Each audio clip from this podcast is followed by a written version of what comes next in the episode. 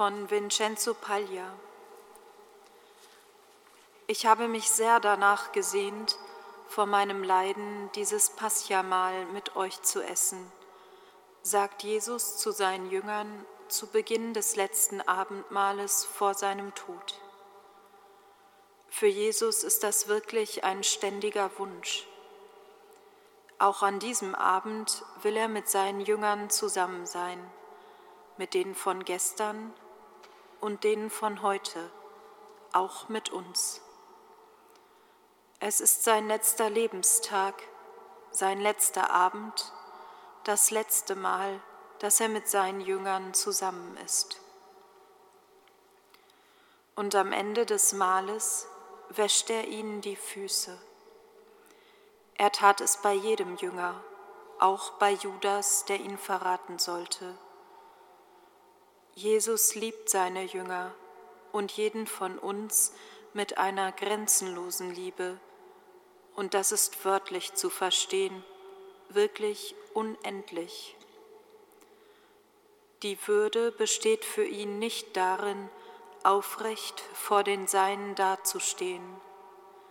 Seine Würde liegt darin, die Jünger bis ans Ende zu lieben und sich vor ihnen hinzuknien. Es ist seine letzte große Lektion als Lebender.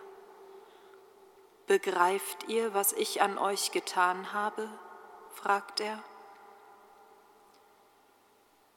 Die Welt erzieht uns dazu, aufrecht zu stehen und fordert alle dazu auf, so zu bleiben.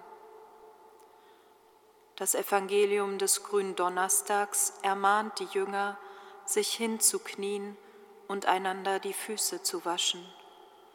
Dies ist ein neues Gebot. Wir finden es nicht bei den Menschen oder in unseren Traditionen. Ein solches Gebot kommt von Gott es ist ein großes Geschenk. Selig sind wir, wenn wir es verstehen.